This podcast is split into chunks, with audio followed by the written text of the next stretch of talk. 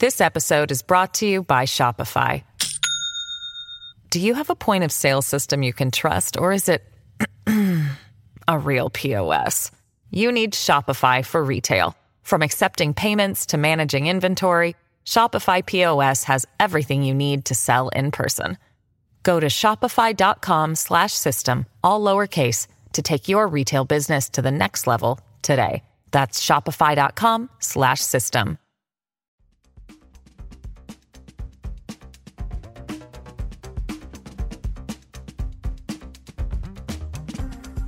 Las cinco noticias del día. A continuación te presentamos las noticias más importantes de este jueves 20 de octubre del 2022.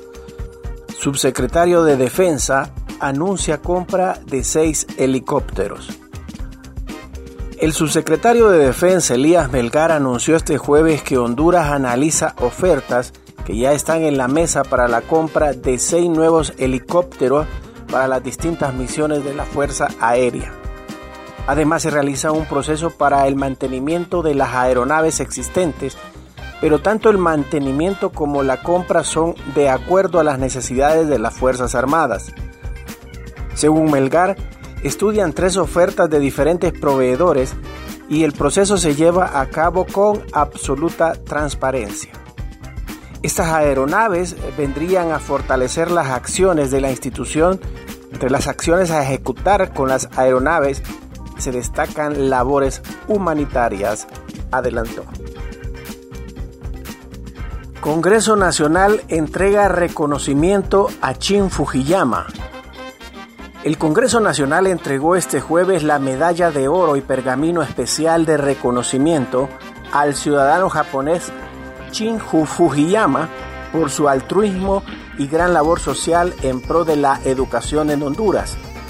La iniciativa para condecorar al influencer fue presentada por el diputado y presidente de la Comisión Legislativa de Educación, Edgardo Casaña, y por el diputado liberal Rosario Tejada.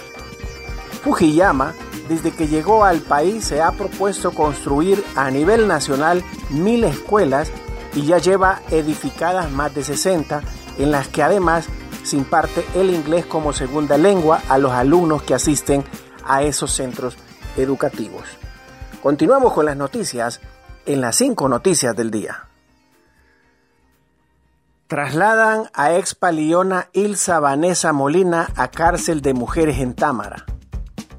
La ex paliona Ilsa Vanessa Molina fue trasladada la mañana de este jueves a la Penitenciaría Femenina Centro Femenino de Adaptación Social CEFAS en Támara tras ser acusada de lavado de activos en perjuicio del Instituto Hondureño de Seguridad Social. This episode is brought to you by Shopify. Do you have a point of sale system you can trust, or is it a real POS? You need Shopify for retail. From accepting payments to managing inventory, Shopify POS has everything you need to sell in person. Go to shopify.com slash system, all lowercase to take your retail business to the next level today. That's shopify.com/system. La captura se da en acciones coordinadas entre la Unidad Nacional de Apoyo Fiscal, la Fiscalía Especial contra Delitos Comunes y la Agencia Técnica de Investigación Criminal, y luego de notificada la resolución que ordena la revocación de la medida de libertad condicional por parte de los juzgados de ejecución, se hizo efectivo el traslado hacia la Penitenciaría Nacional Femenina de Adaptación Social de la socia fundadora de la empresa de maletín Insumedic, Ilsa Vanessa Molina Aguirre. Ella deberá de seguir cumpliendo eh, su condena de 12 eh, años, 3 meses de reclusión dictada el 6 de diciembre de 2016 por el delito de lavado de activos en el sonado caso del Instituto Hondureño de Seguridad Social. Inversionistas italianos se interesan en construir ferrocarril en Honduras. Un grupo de inversionistas italianos está interesado en construir un ferrocarril en Honduras, informó el secretario de Desarrollo Económico Pedro Barquero. Según el funcionario, el viaje a Italia está rindiendo los primeros frutos y destacó que la presidenta Xiomara Castro fue invitada de honor en el Foro Mundial de Alimentación, sede de la Organización de las Naciones Unidas para la Alimentación y la Agricultura FAO en Roma, Italia. El discurso de la presidenta hondureña, eh, según eh, detalló Barquero, se orientó a la solidaridad, temas específicos de la seguridad alimentaria y la importancia de poner los ojos sobre Honduras y la región. A su vez señaló que América Latina necesita mucha ayuda y apoyo para poder hacerle frente a los problemas, no solo de seguridad alimentaria, sino del cambio climático que afecta directamente la producción de alimentos. Honduras contará con nuevo censo poblacional con apoyo de la ONU y de Estados Unidos.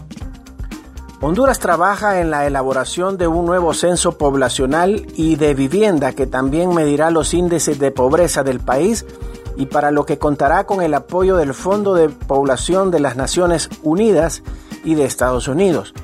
Así lo dijo este jueves AF en Tegucigalpa el director del Instituto Nacional de Estadísticas INE del país centroamericano, Eugenio Sosa. Los censos son claves porque forman una base fundamental para los reportes del país acerca de los avances del desarrollo. Los compromisos son organismos internacionales y objetivos del desarrollo sostenible. De ahí se desprenden otras mediciones estadísticas como de pobreza o cualquier otra información cuyos planes referenciales son los censos, agregó Sosa. Gracias por tu atención. Las cinco noticias del día te invita a estar pendiente del próximo boletín informativo.